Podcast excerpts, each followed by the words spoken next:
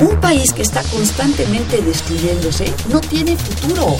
Va a estar marcada fundamentalmente por una recesión de la economía mundial. Yo hablo del autoritarismo hasta nuestros días. Radio UNAM. Radio UNAM. Y la Facultad de Ciencias Políticas y Sociales presentan Tiempo de análisis. Me parece que tienen que darnos ya respuestas concretas. No se puede echar a andar la reforma electoral tal y como está planteada. Tenemos que seguir luchando por defender la libertad de expresión. Un espacio radiofónico donde con tu voz construyes el debate. Tiempo de análisis. Tiempo de análisis.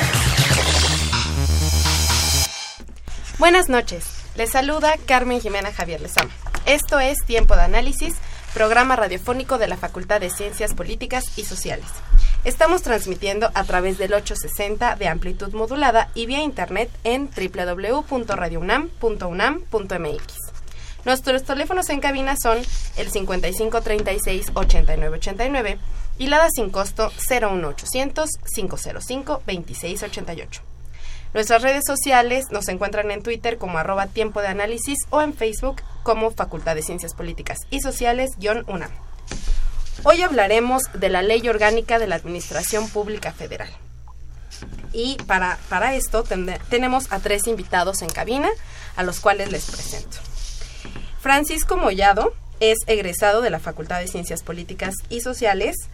Eh, ha sido profesor de licenciatura y posgrado en la UNAM, en la Ibero, en la Universidad Autónoma de Tlaxcala, la Escuela Libre de Derecho de Puebla y el Instituto Nacional de Administración Pública. Se ha desempeñado como servidor público en diferentes dependencias y entidades de la Administración Pública Federal, incursionando en los últimos años en las funciones de Contraloría y Fiscalización. Buenas noches, Francisco. Buenas noches, muchas gracias por la invitación. Agradezco al Centro de Estudios de Administración Pública de la Facultad de Ciencias Políticas y Sociales y a Radio UNAM por esta oportunidad. Buenas noches. Víctor, Víctor Nájera es egresado igualmente de la Facultad de Ciencias Políticas y Sociales, es profesor adscrito al Centro de Estudios en Administración Pública de nuestra facultad. Se ha desarrollado profesionalmente en la administración pública en diversas dependencias y entidades como el INEGI, la sede Sol y como asesor en el IMBA.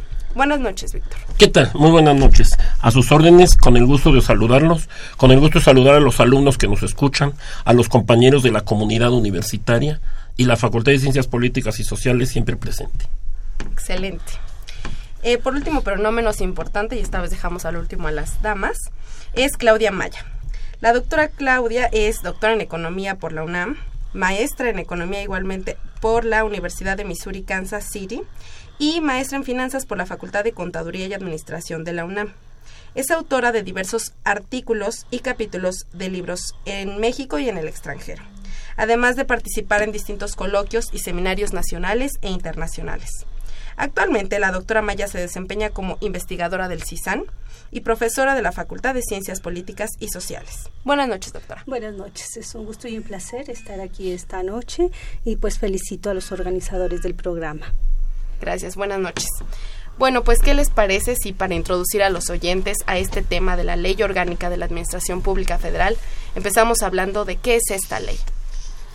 Claro que sí, si me permites. Muchas gracias. Primero, eh, señalar que desde hace tres años también en un programa de radio eh, iniciamos con eh, esta iniciativa. La Ley Orgánica de la Administración Pública Federal está cumpliendo 40 años de vigencia. Se promulgó el 29 de diciembre de 1976 y entró en vigor el 1 de enero del 77. Desde ese momento ya eh, estábamos visualizando el hecho de que no pasara desapercibido eh, una celebración como esta. Entonces, realizar este programa pues es, una gran oportunidad, es un primer eh, evento, digamos, conmemorativo que estamos realizando. Habrá algunos otros que vamos a llevar a cabo durante este año, con esta idea de no, no dejar que pase desapercibido esta conmemoración. Es una ley muy importante que surge en el 76, 1976. Está vigente. Ha tenido por lo menos 54 reformas hasta la fecha, lo cual habla eh, de su adecuación a los diferentes periodos, ¿no? Eh, a los diferentes periodos de gobierno. Pero también eh, es muy importante conocer los antecedentes con los cuales se diseñó esa ley, se promulgó, se implementó y cuáles fueron los alcances que tuvo en su momento en términos de el ordenamiento y, sistematización de un gran aparato administrativo que México desarrolló, sobre todo, eh, digamos, a partir eh, de la segunda mitad del siglo XX. Tuvo un gran despegue, un gran expansionismo estatal, si así lo pudiéramos señalar, si así lo pudiéramos definir, y entonces la ley orgánica viene justamente en aquel momento a darle un orden. Eh, uno de los principales, eh, de los principios fundamentales de aquel momento era que se buscaba un ordenamiento que permitiera ordenar al gobierno para que el país pudiera también eh, ordenarse, ¿no? Para que el país pudiera despegar en términos de desarrollo económico y social. Entonces tenía una serie de cometidos muy importantes esta ley y por eso la idea de eh, ir a su análisis. Correcto.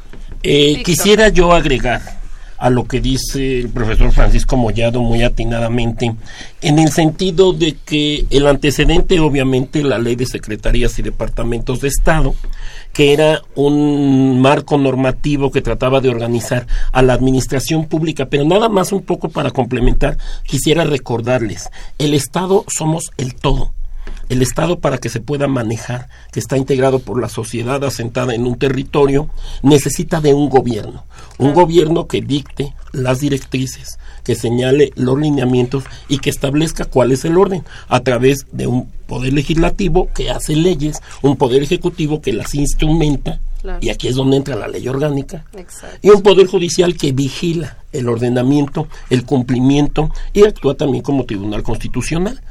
Es decir, Aquí es importante entender que en el gobierno el aparato, el brazo ejecutor, operador que llevará a cabo todas las acciones de gobierno que mandatan los representantes de la sociedad en el poder legislativo va a ser la administración pública objeto de estudio en nuestra Facultad de Ciencias Políticas y Sociales. La administración pública se constituye como ese gran motor que opera las políticas nacionales, las políticas específicas las políticas públicas e instrumenta todos los mecanismos para que al ciudadano, a la sociedad, se le cumplan sus aspiraciones, se le ordene y se le puedan regular todo lo aquello que se ha establecido para que haya el orden, para que pueda vivir en paz y en armonía. Correcto. Considero que la ley orgánica fue, eh, es, ha sido un instrumento fundamental para el propio crecimiento y desarrollo del país. Eh, a lo largo del, de los años, no sé, todas las modificaciones que ha sufrido eh, no se han adaptado completamente a las necesidades de, la sociedad, a las necesidades del contexto internacional, a las el contexto nacional. Sin embargo, es importante analizar qué es lo que ha eh, qué es lo que ha faltado, qué es lo que puede agregarse o qué cosas hay que actualizar. Eh, cabe, cabe mencionar que sin esta ley orgánica el aparato del gobierno no hubiera tenido la fuerza, la capacidad para conducir al país en sus principios a crecer, a, un crecimiento económico y a un desarrollo económico. Es fundamental. fue el eje de crecimiento y de desarrollo de México después de los años 70. Déjame hacer un apunte justamente sobre lo que señala este, la maestra en este momento, porque es muy importante hacer ahí un enfoque también de carácter retrospectivo. Dice eh, la maestra, eh, la ley quizá no ha cumplido a cabalidad con algunos de sus cometidos. Ahí me voy a regresar un poco ¿no? al, año del 76. Yo decía, eh, es justamente cuando se, cuando se promulga la ley, pero se venía trabajando por lo menos 10 años antes. ¿no? Se había impulsado desde 1965 que se estableció la comisión de una comisión de administración pública en 1965 que se dio a la tarea de elaborar un diagnóstico que se publicó en el 67 ya justamente enfocando cuáles eran los cambios que se tenían que dar para ordenar ese gran aparato administrativo que había crecido. No obstante, si te fijas, se empiezan los trabajos en 1965 y la ley se aprueba hasta 1976. Aquí hay un primer apunte que me parece eh, que hay que hacer un poco para enfocar el estudio de la evolución de esta norma.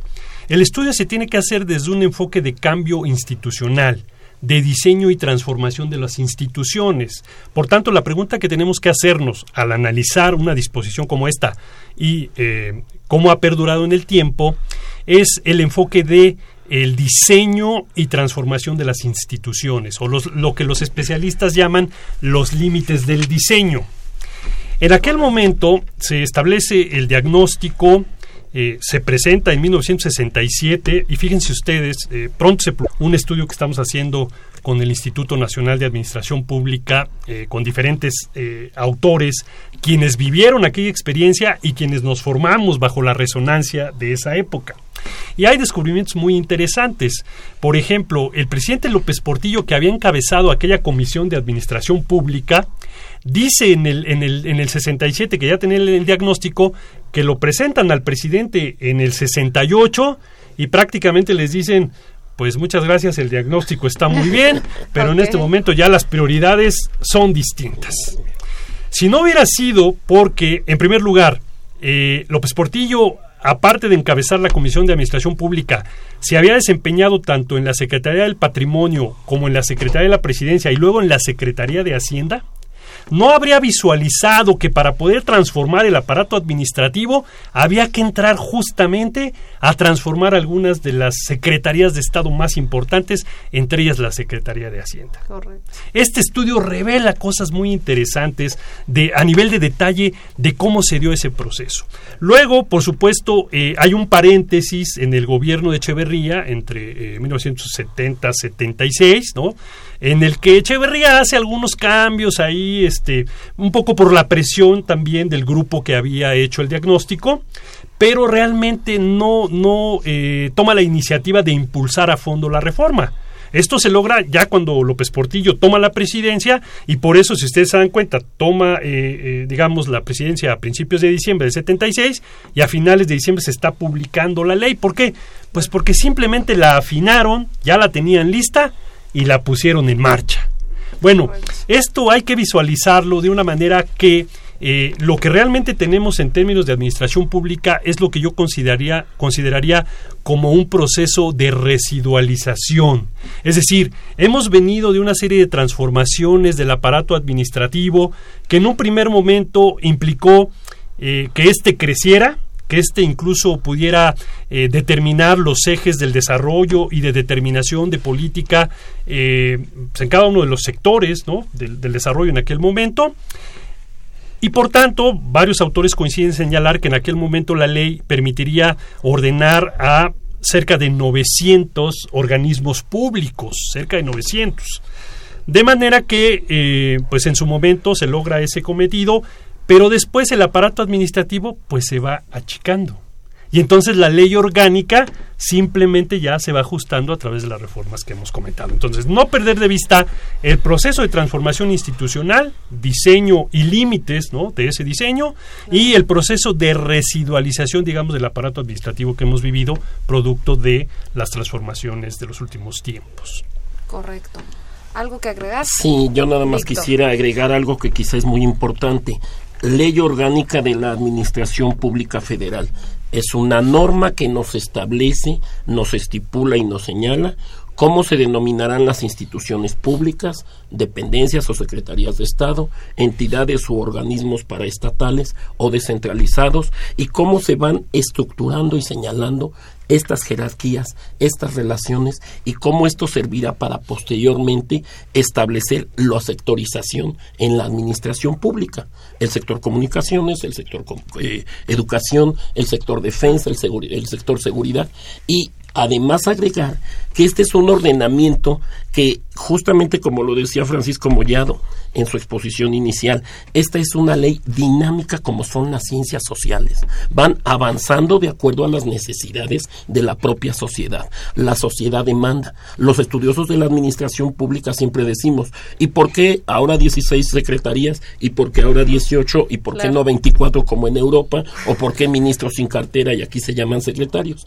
Es este ordenamiento el que establece las bases y el que señala los nombres y las denominaciones que debemos de señalar. Y es lo que le dará pauta a la elaboración de la normatividad institucional interna. Es decir, hay lineamientos generales para todas las secretarías, hay lineamientos generales para los organismos descentralizados. Hoy, con el crecimiento y surgimiento de los órganos constitucionales autónomos, que ya hay 10 agencias que se denominan del Estado, pero que son del gobierno y que funcionan con la administración pública, pero que obedecen a nuevas necesidades y a la modernización de nuestro país.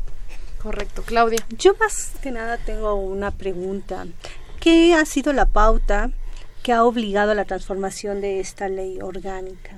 ¿Qué, qué factores han surgido para decidir qué forma debería tomar o debe tomar. Eh, Déjame hacer el planteamiento en tres bloques generales porque la verdad es que eh, a mí ya me está apasionando mucho el fondo ¿no? de todo este proceso que tiene que ver con la reforma administrativa. ¿no? Eh, algunos autores dicen que hemos vivido en una permanente reforma administrativa, que la reforma administrativa es permanente.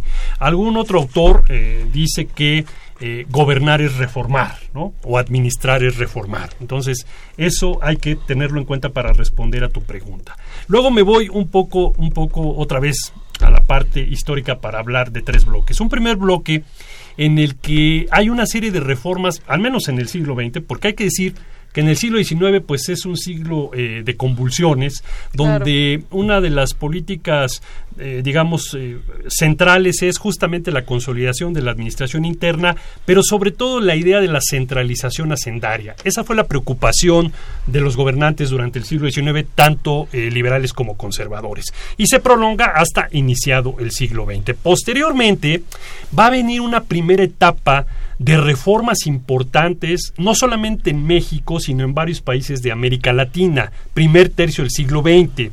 Esas primeras reformas justamente eran las que tenían que darle, darle orden a la parte económica, primeras medidas de política monetaria, establecimiento de bancos nacionales, medidas de fomento, de desarrollo, para que las economías latinoamericanas pudieran ordenarse y pudieran seguir surtiendo de materias primas ¿no? y de exportaciones a los Estados Unidos, porque estamos en la época de la primera y segunda posguerra. Entonces ahí hay un, hay un primer paquete de reformas muy importantes, las que yo llamo, por cierto, reformas tipo misión, que se hicieron bajo eh, los analistas conocidos como eh, Dr. Money, ¿no? Eh, un, eh, señor de apellido Kimmer que venía de la Universidad de Princeton. Acá nos han hecho creer otra cosa, pero Kimmer llegó a México en 1917 y estuvo en Guatemala en 19 y en 1925 estuvo en Chile.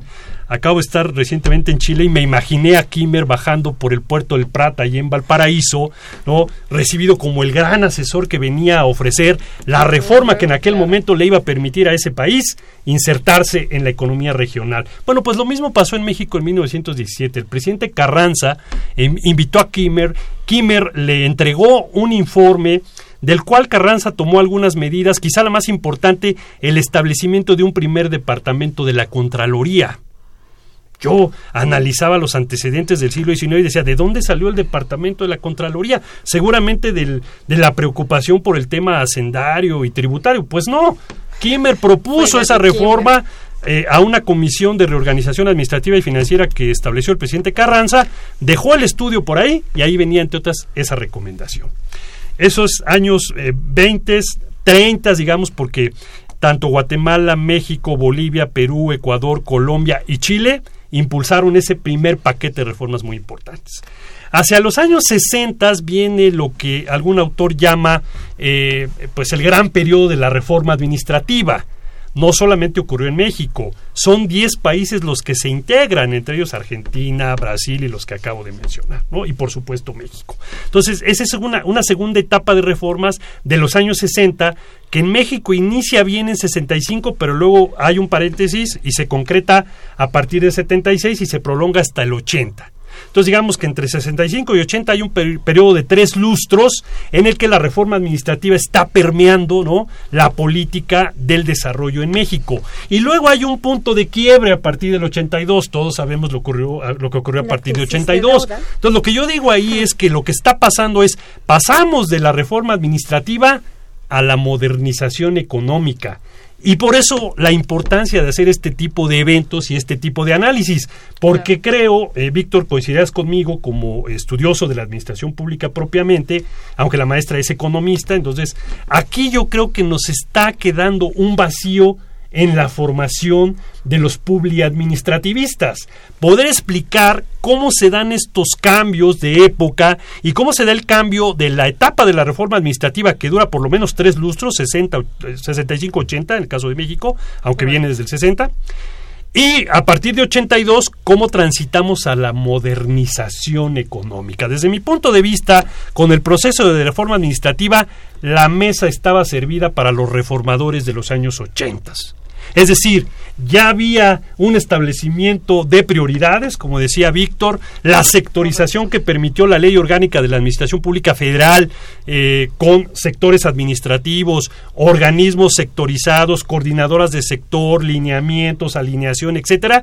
La mesa estaba servida para que esta generación de alguna forma fuera eh, hecha a un lado llegaran los reformadores de los años 80 e iniciara un proceso que llamaron, bueno, que llamamos de modernización, ¿no? económica, pero que en aquel momento se llamó de redimensionamiento estatal. Y luego ya sabemos todo lo que ocurrió. Correcto, pues nos vamos, nos vamos, perdón Claudia, a una breve pausa, muy muy breve. Eh, se llama Momentos de Investigación y es en la voz de Jessica Mejía.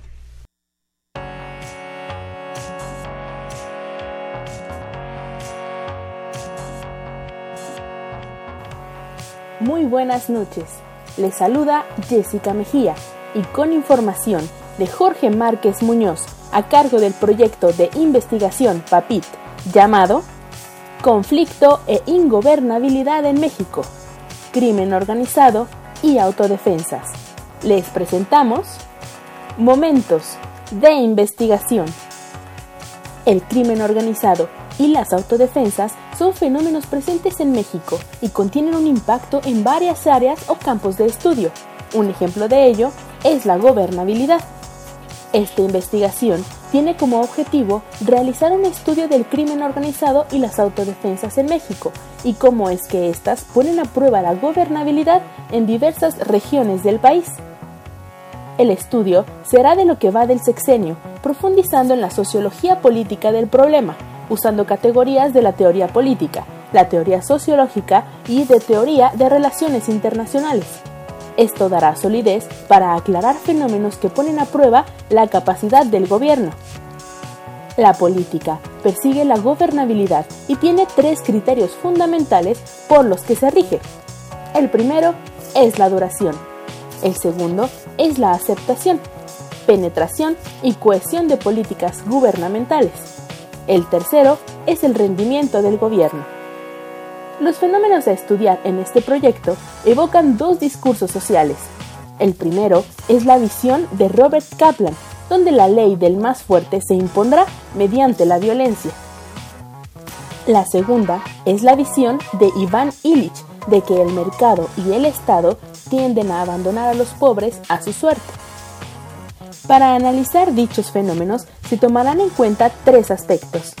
En primer lugar, la ubicación de las autodefensas y la dimensión del crimen organizado.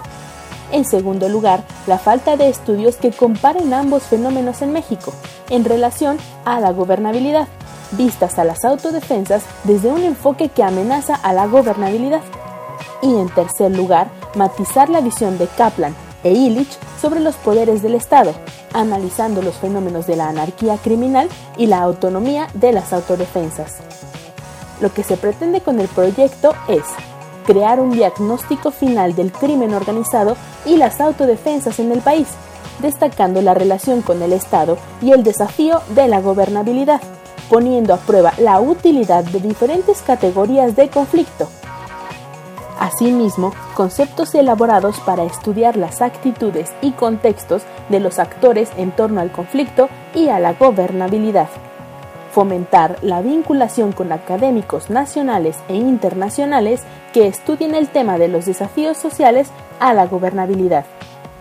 Para desarrollar el tema correspondiente, se hará un mapeo del crimen organizado y las autodefensas en México, para investigar cómo es que amenaza a zonas donde no se tiene este problema, y comprender cómo el crimen organizado y las autodefensas se han insertado en la dinámica de diversas regiones del país, tomando en cuenta cómo puede afectar a la gobernabilidad. Una de las hipótesis más importantes que se pretenden demostrar en el proyecto es cómo la presencia del crimen organizado y las autodefensas son un desafío para la gobernabilidad en algunas regiones de México. Es importante mencionar cómo también este fenómeno amenaza a zonas donde no tienen ese problema y cómo la presencia de estos fenómenos no implican en México el surgimiento del Estado fallido. Esto fue Momentos de Investigación. Se despide de ustedes Jessica Mejía. Continúen escuchando Tiempo de Análisis. Muy bien, pues regresamos. Estamos hablando de los retos actuales de la Administración Pública Federal en México, las reflexiones en torno al 40 aniversario de la publicación de la Ley Orgánica. Bien, pues eh, nos acompaña el maestro César Dionisio. Él es secretario técnico de investigación del Centro de Estudios de Administración Pública de la Facultad de Ciencias Políticas y Sociales, quien más tarde nos dará un anuncio. Bien, pues eh, Claudia, por favor. Sí, yo tenía un, comentario que hacer, que el aspecto o el entorno internacional también afectó en esta reforma administrativa de la cual Francisco nos estaba hablando. Estamos entrando en una época de liberalización comercial, aunque es muy incipiente durante los 80, pero ya se siente la presión, eh, digamos, de académicos que se formaron en el extranjero y que vienen con estas, estas ideas de, libre comercio y de este, economías abiertas que influyen perfectamente en la construcción de o en la eh, modificación de la propia de la y diseño de la administración pública en México, ¿no? Y en la nueva manera de o el papel que tendrá de ahora en adelante, sobre todo en el redimensionamiento de la administración pública. Así es, si me permites, si me permites retomar esto un poco para tratar de eh, meternos en esta parte. Yo soy más instrumentalista, a mí me gusta tratar de explicar más a detalle y luego pensar por qué de repente la administración pública es centralizada y luego es descentralizada. Lo acabamos de ver con el caso del federalismo. En los años 90 se decide al sector salud y al sector educación hay que descentralizarlo. Es decir, la administración pública había ido acumulando mucha fuerza, mucho poder y todo se manejaba desde la Secretaría de Salud y la Secretaría de Educación Pública. Es necesario empezar a darle responsabilidades a los gobiernos de los estados de la República y federalizar la educación, federalizar la Secretaría de Salud, hacer que los estados de la República sean responsables de los organismos federales de salud, de educación. Sin embargo, los que estudiamos la administración pública, nos queda muy claro que dependiendo del comportamiento, dependiendo de cómo se den las circunstancias, la administración pública se tiene que ir adecuando. Estamos pasando una etapa de transición. El siglo 2000 nos llevó a un gobierno de alternancia. Durante 12 años hubo un partido político diferente en el poder. Los señores gobernadores de los estados se empoderaron de manera diferente. Estaban acostumbrados a un partido autoritario, a responder a un jefe máximo de su partido político, y de repente los señores gobernadores se hacen muy poderosos. Y tenían además estos recursos federalizados y es entonces que al interior de la administración pública el gobierno decide vamos a redireccionar esta estrategia porque con esta capacidad que ellos tienen puede ser que el centro, la autoridad, la dependencia, la Secretaría de Educación, la Secretaría de Salud pierda el control. Y es necesario retomar las riendas y volver a reconcentrar para establecer nuevos lineamientos que establezcan el control la forma en la cual se van a ejercer esos recursos y que haya una rendición de cuentas, una transparencia, que los ciudadanos, la sociedad, lo que buscamos es que nos digan a dónde van a parar esos miles de millones de pesos que sabemos que ejercen las dependencias y las entidades y cómo estos distintos organismos tienen que verse obligados a adecuarse. Y quisiera nada más puntualizar algo más, que muy seguramente el maestro Mollado nos va a llevar en este recorrido histórico que ha hecho, como los programas que se establecen derivados del Plan Nacional de Desarrollo han llevado a que las instituciones de la administración pública, en el marco de la ley orgánica de la administración pública federal, vayan adecuándose y se vayan haciendo programas de modernización de la administración pública, programas de mejora de la gestión o llegar en este sexenio a un programa de gobierno cercano y moderno. Es decir, se deben de transformar para que al interior de las dependencias, teniendo como marco estas secretarías de Estado, la sectorización y todo el sector de los organismos paraestatales, los órganos desconcentrados y los órganos constitucionales autónomos vayan tomando los lineamientos generales que se establecen. Bueno, pues tomo Mm, la, me, permiten, tomo la- la- me permiten comunicarles una llamada que tuvimos en el corte. Es del arquitecto Fernando Almanza. Él nos dio una cita de Borges. Nos dice, si como afirma el griego en el crático, el nombre es arquetipo de la cosa, en las letras de rosa está la rosa y todo el Nilo en la palabra Nilo. Felicita al programa y a los invitados. Muchas Gracias. gracias. Gracias por la Adelante. cita. Ya ves, Paco, quiere decir que te has expresado muy. Muchas gracias. Retomo Adelante, el planteamiento que hacía Víctor porque me parece muy interesante en esta secuencia, digamos, que hacía yo de la eh, reforma institucional y de la reforma administrativa. En efecto, este proceso de residualización del aparato administrativo eh, pues se, se puede observar en esta transición de los años 70 y de los años 80. Eh, después de la promulgación de la ley orgánica, a principios de los 80 vino eh, el establecimiento de la ley de planeación, aunque ya habíamos tenido un primer plan global de desarrollo 80-82. Viene la ley de planeación y establece el Sistema Nacional de Planeación Democrática, que justamente pretendía establecer una coordinación entre los diferentes niveles de gobierno. Incluso la reforma administrativa se planteó en un, primer momento como una reforma que abarcara los tres poderes federales y que abarcara también a nivel de, digamos, los poderes a nivel estatal y los gobiernos municipales. Sin embargo, obviamente se dieron cuenta que no les iba a dar tiempo y, se enfocaron solamente en la parte del, poder ejecutivo. Y de ahí vino todo el establecimiento de la sectorización a partir de la ley orgánica. Sin embargo, pues en efecto el aparato administrativo se fue achicando. Vino todo el proceso de redimensionamiento del Estado, eh, que fue un primer, una primera etapa, un primer programa de ajuste estructural.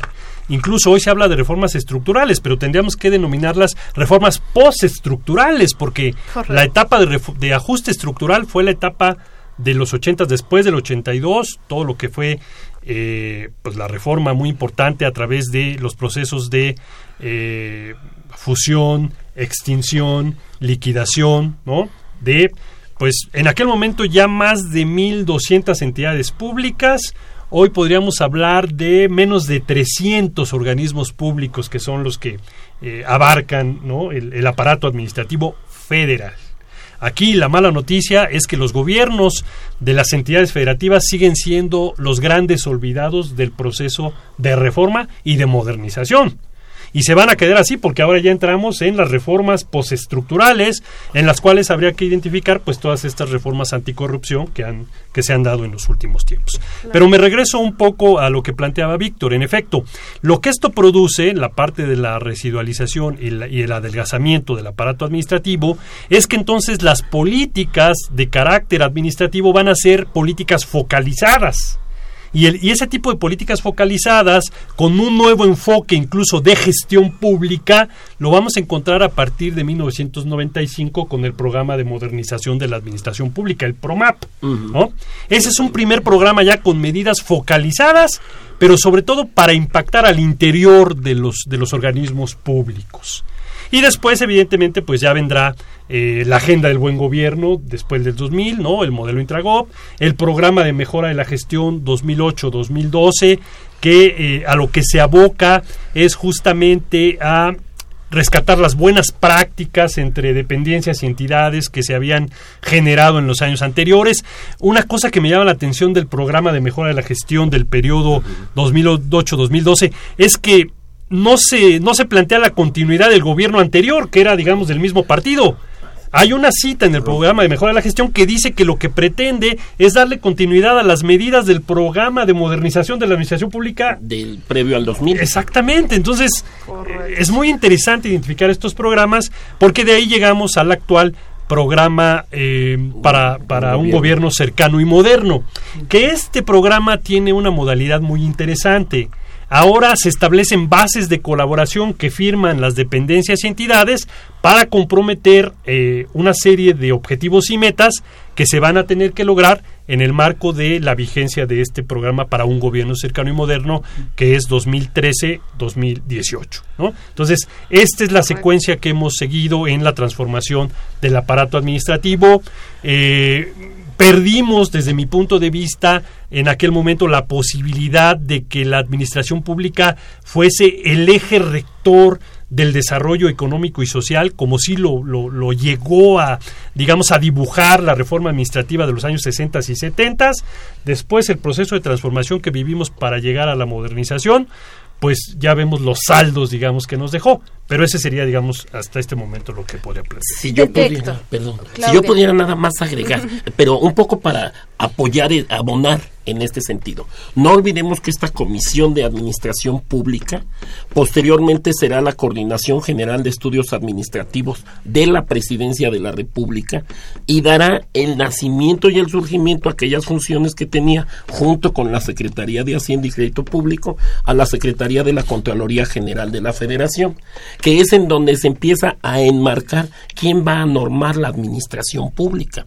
Esta secretaría se transforma y cambia la mitad de su denominación y se vuelve en Secretaría de Contraloría y Desarrollo Administrativo todavía en el fin del siglo XX, eh, durante los gobiernos priistas, y cuando llega el gobierno de transición y de la alternancia del Partido Acción Nacional, Debido a los mandatos de los organismos internacionales, la OCDE, el Banco Mundial, el Fondo Monetario, México tiene que adecuar otra normatividad para ver quién va a regular y quién va a conducir. Y se crea esta Secretaría de la Función Pública, retomando muchas de las funciones que tenía justamente esta Secretaría de la Contraloría y la extinta Secretaría de Programación y Presupuesto, que se volvió un esquema de control del recurso público, pero era la forma en que obligaba a que cumplieran. Hasta ahí lo dejo para dejar a la maestra Maya. sí. gracias, Claudia. Ahora, ¿cómo podemos evaluar esas reformas administrativas? Y creo que retomando lo que Francisco decía, que de cierta forma se dejó de jalar, de direccionar el desarrollo económico efectivamente y fue gracias a la reducción del gasto. Como la reducción del gasto público fue de cierta forma el corazón de estos, este, estos ajustes estructurales, ¿no?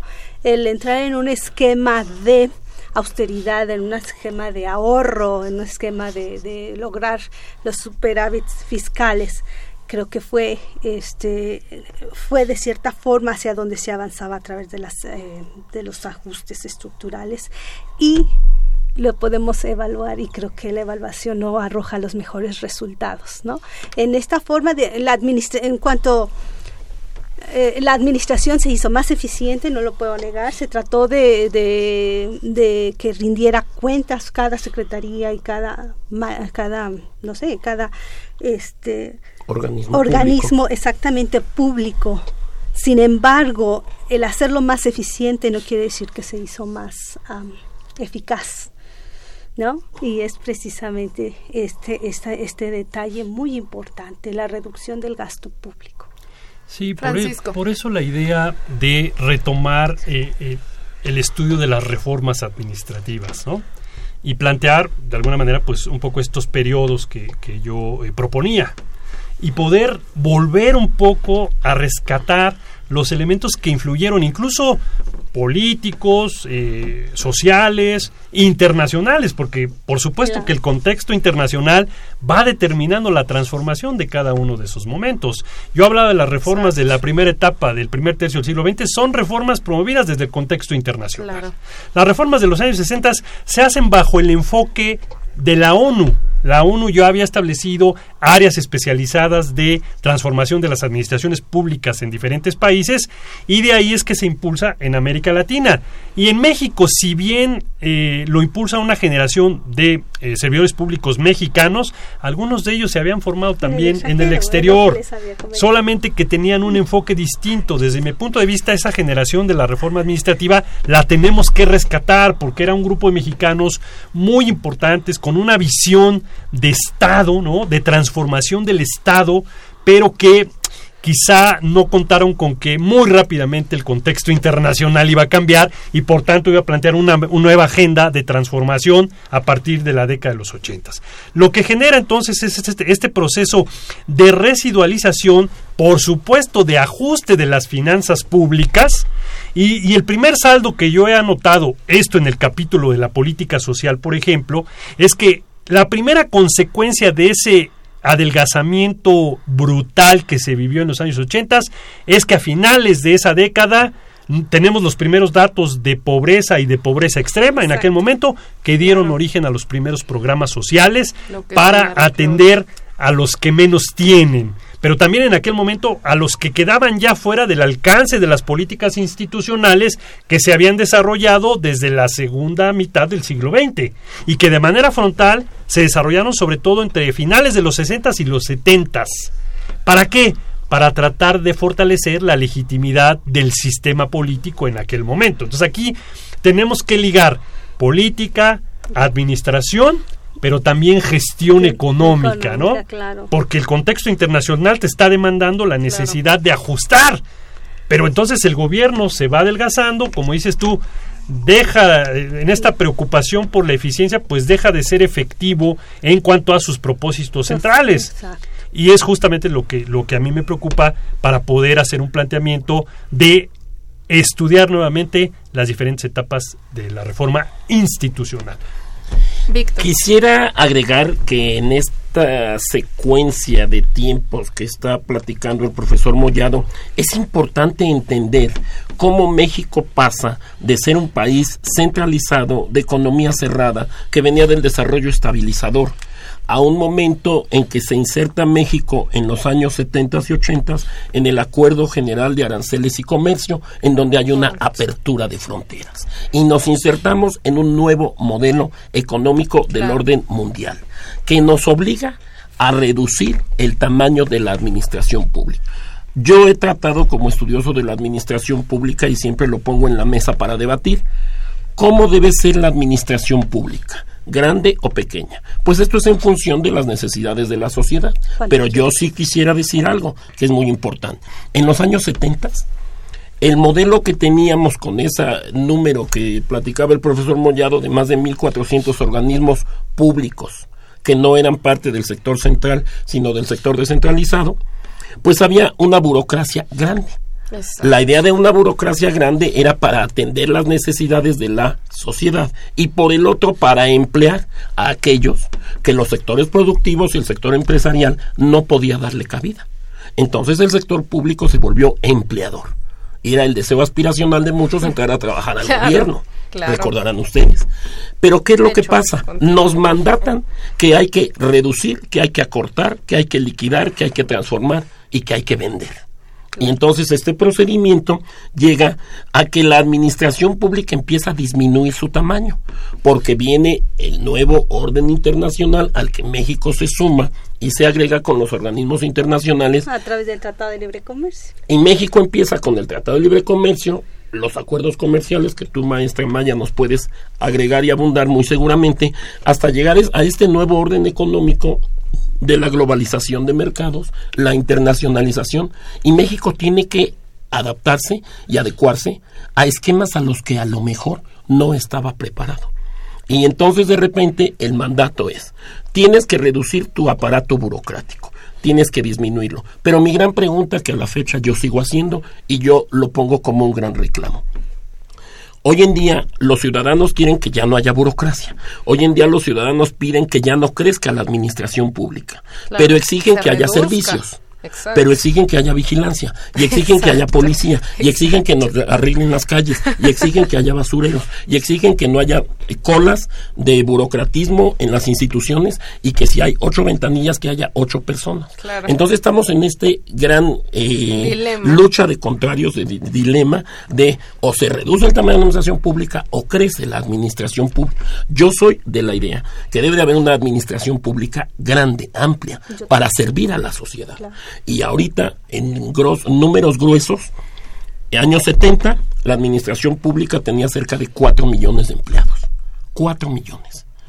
Año 2017, la administración pública no tiene para 121 millones de mexicanos más de 2 millones de servidores públicos. Tiene poco más de un millón cuatrocientos mil. Es decir, o sea, lo que lo que pasa es que se ha reducido el, tamaño de la administración pública y entonces quién atiende a la sociedad, qué reivindica esto. Y en paralelo, entrando un poquito al tema político, porque también es de nosotros, estaba el poder del Partido Revolucionario Institucional en lugar de que se sobrepusiera con la alternancia el Partido Acción Nacional que llega a gobernar el país, no, se desdobla y se nos duplica la cantidad de partidos políticos, de burocracias políticas y de jerarquías de mando superior. Y eh, con esto, para lograr los acuerdos, crece el poder legislativo y crece el poder judicial y crecen los órganos constitucionales autónomos. Y entonces hay una burocracia de jerarquía, hay un problema de disociación entre la sociedad que dice, ya no queremos esos que no nos representan. Y es la lucha que hemos visto en los tiempos recientes. Cada vez la sociedad dice, es que yo veo muchos servidores, muchos funcionarios, una alta burocracia que tiene muchas percepciones, tiene muchas ventajas y beneficios, y la sociedad de a pie es la que cada vez está sufriendo más. Y cada vez a mí me cuesta hacer más colas, más tiempo, más trabajo, lograr un resultado. Correcto. A mí me encanta justo el rumbo que estamos tomando porque va al rumbo de nuestro tercer y último bloque, que es justo ver cuáles son las, los retos de esta ley orgánica en los tiempos actuales. Pero eso lo veremos después de nuestra pausa. Eh, que es una cápsula de panorama latinoamericano que nos tiene preparado el Centro de Estudios Latinoamericanos en voz de Jessica Mejía.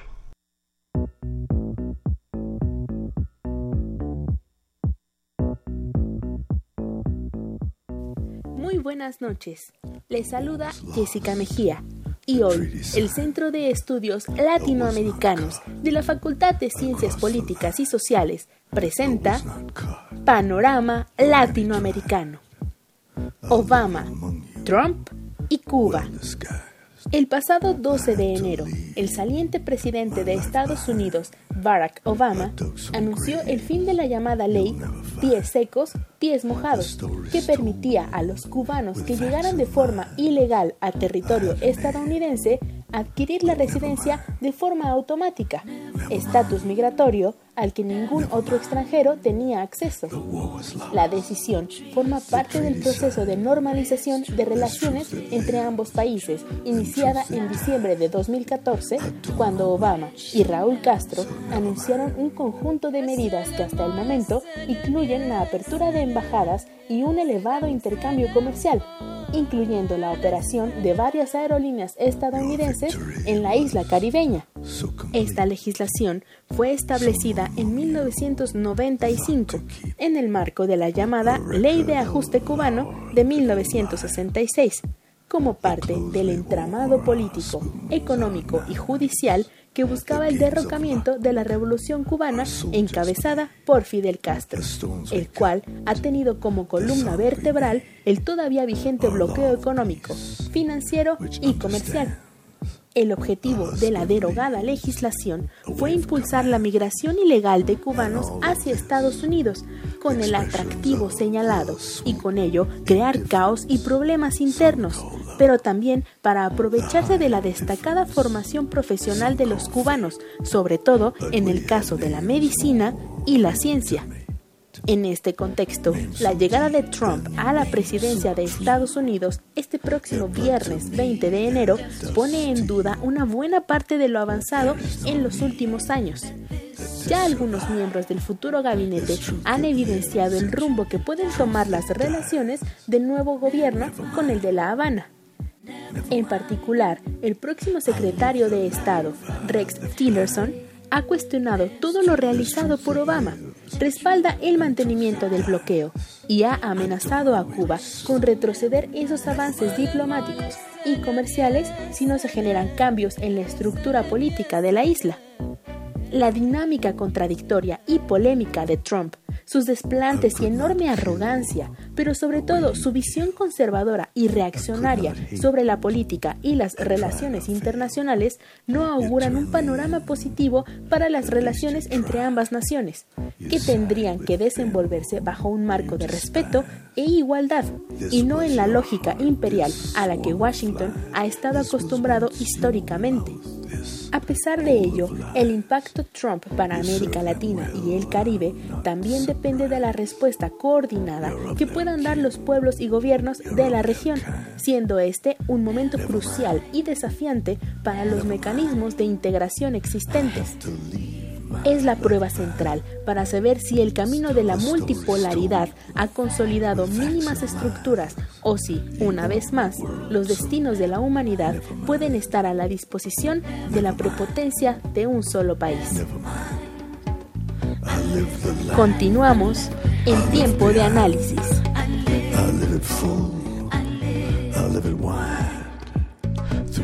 Bien, pues regresamos a nuestro, a nuestro tercer y último bloque, que la verdad el, el programa nos quedó chico porque nos faltan muchísimas cosas por, por abarcar, pero les voy a pedir que seamos breves en nuestras conclusiones, que abordemos lo que ya un poco dijimos eh, en, en esta cápsula.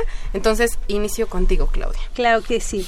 Creo que es muy importante mencionar que este, la reconfiguración de la administración pública y del gasto ha ido de la mano con la desigualdad en este país. En la medida que el gasto público y eh, un menor, obviamente un menor gasto en sectores estratégicos, aún en la forma de emplear, ha incrementado la desigualdad y a la vez ha fomentado esta economía informal.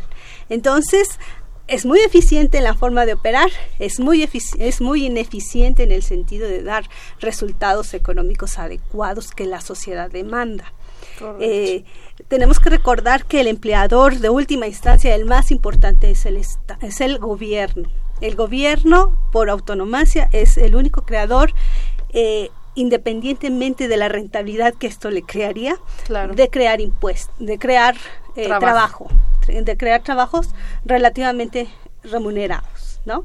Cosa que el sector privado es muy difícil que, que, que, vaya o que, que, vaya a ser el puntal en, el, en este sentido de generar empleos, eh, que creo que es uno de los principales problemas eh, en México, ¿no? Entonces hay que, eh, hay que entender que no necesariamente la eficiencia y la, eficaz, la eficiencia da los resultados generados. Correcto, Víctor. Bien, quisiera yo buscar tratar de concluir en dos vertientes. La primera, Debemos de recordar que la mayoría de los cambios y transformaciones que han tenido las instituciones públicas, entendiendo por dependencias y entidades de la Administración Pública Federal, se deben a esta vinculación hacia los organismos internacionales, a esta entrada a la globalización e internacionalización de mercados en donde México quiso participar en el club de los poderosos, de los ricos, pero se tuvo que adecuar y adaptar. En donde cuando le decían queremos firmar el convenio, el acuerdo comercial con Europa, se le puso, ah, pero tienes que tener un esquema de derechos humanos, tienes que tener un esquema de elecciones y procesos electorales autónomos ciudadanizado, tienes que tener un esquema, el INE, un esquema de transparencia y de rendición de cuentas, y ahí está el IFAI o INAI, y tienes que tener además un servicio profesional de carrera, que es el servicio profesional público, y una serie de mandatos que van haciendo que la ley orgánica se tenga que ir adecuando para ordenar y mandatar cómo se tiene que hacer de arriba hacia abajo porque es como se opera la administración pública. La segunda, son estilos y formas de los distintos gobiernos, como fue en algún momento se decidió que existiera la Secretaría de Programación y Presupuesto desagregándole de la Secretaría de Hacienda y Crédito Público. Posteriormente se decidió que no, que mejor se volvía a, introducir y se creaba la Secretaría de la Contraloría. Se decidió que en la Secretaría de Gobernación, en el periodo de la alternancia, en el 2000, cuando llega el Partido Acción Nacional, se desagregue la Secretaría de Seguridad Pública. En el 2012 llega el PRI al poder y dicen la Secretaría de Seguridad Pública se vuelve a fusionar a la Secretaría de Gobernación, y hoy tenemos una superpoderosa Secretaría de Gobernación con más de 20 tramos de control que se ha vuelto un corporativo en el gabinete quizá muy difícil de manejar. Nada más señalar con todo esto que la administración pública se va adecuando, se va transformando y la ley orgánica busca cómo atender la necesidad social. El último gran acierto desde mi personal punto de vista que vimos fue la transformación del organismo de cultura en la Secretaría de Cultura, que es una dependencia de la administración pública. Y hasta aquí lo dejo. Correcto, Víctor. Francisco. Mira, para concluir un poco, retomar eh, este análisis que ya se hacía de la transformación de las dependencias que se encargan de los procesos de fiscalización y de control, la SECOGEP, SECODAM, eh, Secretaría de la Función Pública, que por cierto en los últimos años estuvo entre que desaparecía y no desaparecía, finalmente fue restablecida eh, con motivo de las reformas del Sistema Nacional Anticorrupción las eh, específicamente las del 19 de julio de 2016. Se restablece la Secretaría de la Función Pública a partir de reformas de la Ley Orgánica de la Administración Pública Federal. Es la última reforma que, digamos, la número 54 que la Ley Orgánica de la Administración Pública ha sufrido. En ese sentido, y de cara hacia el futuro, a mí me parece que la, la Ley Orgánica de la Administración Pública Federal debe retomar la idea de la multicoordinación porque hoy tenemos tres grandes sistemas nacionales. El Sistema Nacional de Fiscalización, el Sistema Nacional de Rendición de Cuentas y el Sistema Nacional Anticorrupción. A mí me parece que si no se logra introducir dentro de la ley orgánica de la Administración Pública Federal una serie de atribuciones para lograr la multicoordinación entre estos tres sistemas que nos van a que nos podrían permitir en efecto que el gobierno recupere la capacidad directiva, y por tanto de conducción y de establecimiento de los ejes de política pública, esto no va a ser posible. Si cada uno de esos sistemas opera. por su lado y por su cuenta, no se van a dar los resultados que estamos esperando y quizá volvamos a tropezar nuevamente con la misma piedra. Muchas gracias. Exacto. Bueno, pues eh, agradezco, ahorita al final vamos con los agradecimientos a cada uno de ustedes, y el maestro César Dionisio, secretario técnico de investigación del Centro de Estudios de Administración Pública de la Facultad de Ciencias Políticas y Sociales, nos tiene un anuncio. Adelante, maestro. Jimena, sabemos que el tiempo en eh, radio es muy breve, pero a nombre del Centro de Estudios en Administración Pública de la Facultad de Ciencias Políticas y Sociales, agradecemos a Radio UNAM y a Tiempo de Análisis eh, por el espacio que nos han brindado para reflexionar sobre este importante asunto de la agenda pública. Eh, si me lo permites, Jimena, eh, me gustaría recordarle al auditorio los medios a través de los cuales pueden acercarse al centro. Nuestra página en internet es www.políticas.unam.mx diagonal CEAP, que son las siglas de Centro de Estudios en Administración Pública. En esta página van a poder consultar nuestro boletín quincenal, la revista del centro que se llama Encrucijada y eh, en fechas actuales estrenamos nuestro canal de YouTube.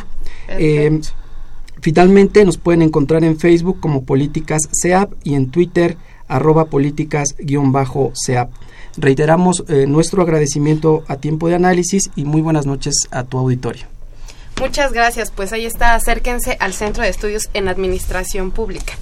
Bien, pues yo le agradezco, les agradezco este nutrido programa y diverso porque tuvimos eh, muchísimos puntos de vista, un recorrido histórico, un, una eh, puntualizaciones que nos hacen falta y la parte de la visión económica de esta ley orgánica.